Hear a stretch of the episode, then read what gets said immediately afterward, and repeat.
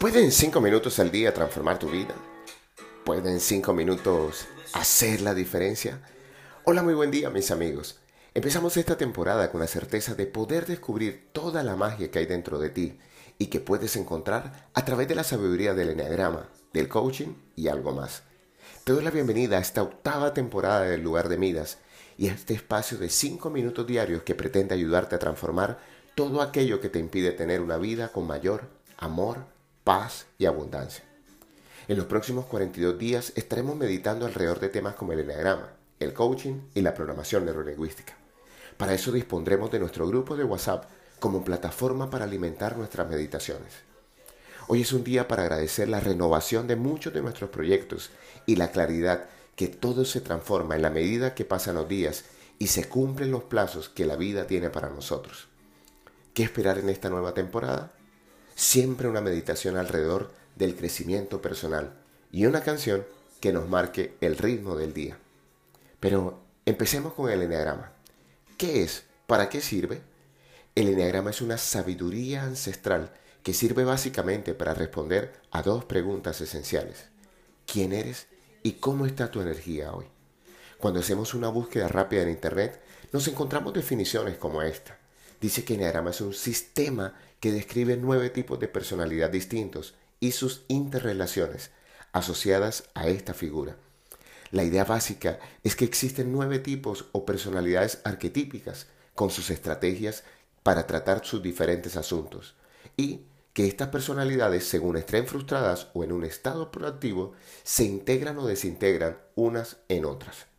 Es decir, una personalidad arquetípica puede degenerar aproximarse hacia los rasgos de otro tipo de personalidad, según su grado de frustración o proactividad. Sin embargo, el enneagrama es mucho más que esta definición. Y empecemos por el principio. Definimos que el enneagrama es una sabiduría y la persona sabia no es la que sabe más, es la que sabe mejor. Sabiduría viene de sabor.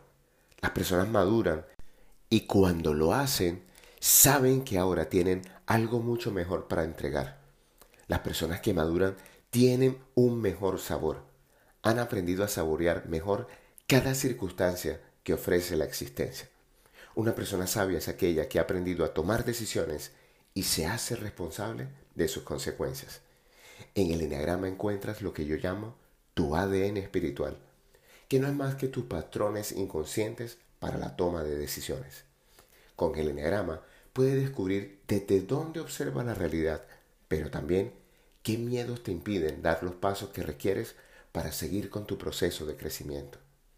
Esto y mucho más te permite descubrir tu mapa personal. Y ya tendremos la oportunidad en esta temporada de volver a revisar muchos de sus secretos.